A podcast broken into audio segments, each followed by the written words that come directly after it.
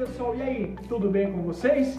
Já vou avisando, não sou PT, PSDB, PSL, qualquer coisa que seja, qualquer sigla partidária, tá? Mas uma coisa eu tenho que te ajudar e deixar claro. Você está ciente das MPs, das resoluções, do auxílio emergencial que pode ajudar a tua empresa? E sabe como lidar com isso? Vou falar um pouco disso. Vem comigo.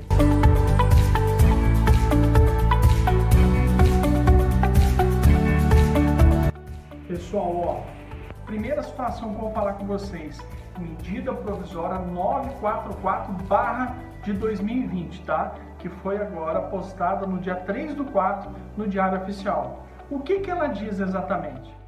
Na verdade, ela foi colocada para ajudar você quanto à folha de pagamento. Ou seja, ela vai te auxiliar em dois meses da folha de pagamento dos seus funcionários. Mas ela tem algumas particularidades. Vamos lá? Primeiro, o seu faturamento anual bruto tem que ser entre 360 mil a 10 milhões. Você se enquadra nisso? Outra coisa, como é emergencial para folha de pagamento, ele vai atender até dois salários mínimos. Ou seja, vai ser depositado esse valor lá na conta do seu colaborador e se você pagar alguma coisa, alguma diferença, é você que vai estar repassando isso aí, tá? Então atenta a essas observações. Detalhe importantíssimo, viu pessoal? Presta atenção, tá? 36 parcelas para você poder pagar, 6 meses de carência e ó, presta atenção nessa taxa, 3,75% anual. Então, a gente pensa assim, pô, mas é dinheiro do governo, nós não pensa assim, ah, mas eu não estou necessitando agora. Gente, é um auxílio emergencial que você pode estar tá utilizando, eu acredito que deve, e aquele dinheiro que você ia destinar para a folha de pagamento, depois você na poupança. Você pode estar investindo em outro bem depois, ou até melhorando a sua empresa. Então, presta atenção que é uma medida emergencial que pode valer a pena você pensar em fazer e se cadastrar.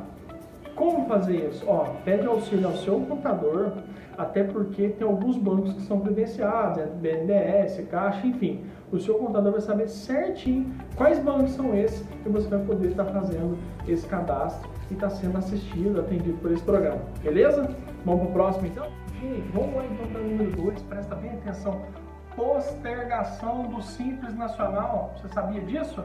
A resolução 154 fala que Sabe aquele famoso dia 20, onde a gente tem que pagar o Simples Nacional, ISS, ICMS? Então, foi prorrogado, ou seja, 20 do 4 que você pagaria, você vai pagar só 20 do 7.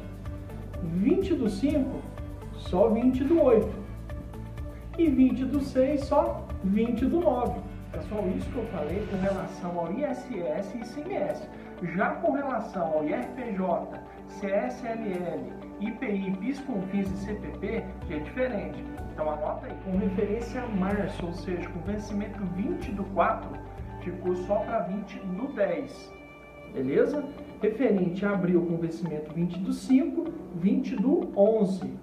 E com referência a maio, que seria o vencimento 20 do 6, ficou para 20 do 12. Então fica atento nessas postergações aí, tá bom? Tanto com o ISS e ICMS, quanto RPJ, CSLL, CPT, enfim, IPI, contribuição, PIS confiança, ok? Pessoal, com relação a mais uma situação quanto à postergação, tá? FGTS, aquele que você paga junto com a folha de pagamento dos seus colaboradores, tá? Fica atento. Esse mês de abril, maio e junho, se você quiser estar tá fazendo um acordo com o seu contador para ele notificar e você não está pagando, o que, que o governo fez através da Caixa Econômica? Você pode começar a pagar a partir de julho. Ou seja, mês de abril, maio e junho, você começa a pagar a partir de julho e parcela em seis, ou seja, soma esse valor que você deixou de pagar e parcela em seis vezes até o mês de dezembro, tá? Então fica atento a todas essas informações volta a dizer, fala com o seu contador, troca uma ideia com ele, pede para ele esmiuçar todas essas resoluções que a gente está falando aqui, enfim, essas medidas provisórias que estão saindo, que estão é, é, de acordo aí, para poder te ajudar, para poder ajustar. E volta a frisar, gente, muita atenção. Se você tem uma vida consolidada, se você tem a sua parte financeira muito bem resolvida, ótimo, show de bola.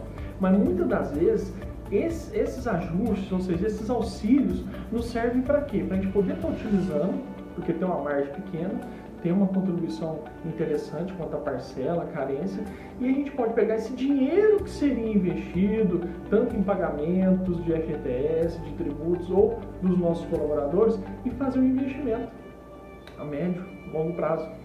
Entendeu?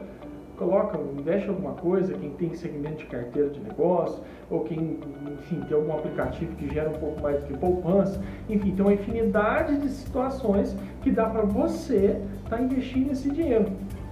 Então fica muito atento, espero que você tenha compreendido todas essas dicas que a gente colocou aqui hoje. Só uma ressalva, pede para o seu contador falar também que é a prorrogação também do PIS/COFINS entre outros impostos, que é MP 139, tá? A gente, enfim, podia estar esmiuçando muito, mas o vídeo vai ficar muito grande para você estar tá entendendo, tá? Gente, obrigado pela atenção de vocês. A gente vai estar sempre trazendo informações aqui no nosso canal. Já vou adiantando, ó, inscreve no canal, dê o seu likezinho e compartilhe à vontade, que essa é uma informação de extrema relevância e importância para todo mundo do nosso canal Farm, entre outros segmentos, tá bom? Um forte abraço, Bora!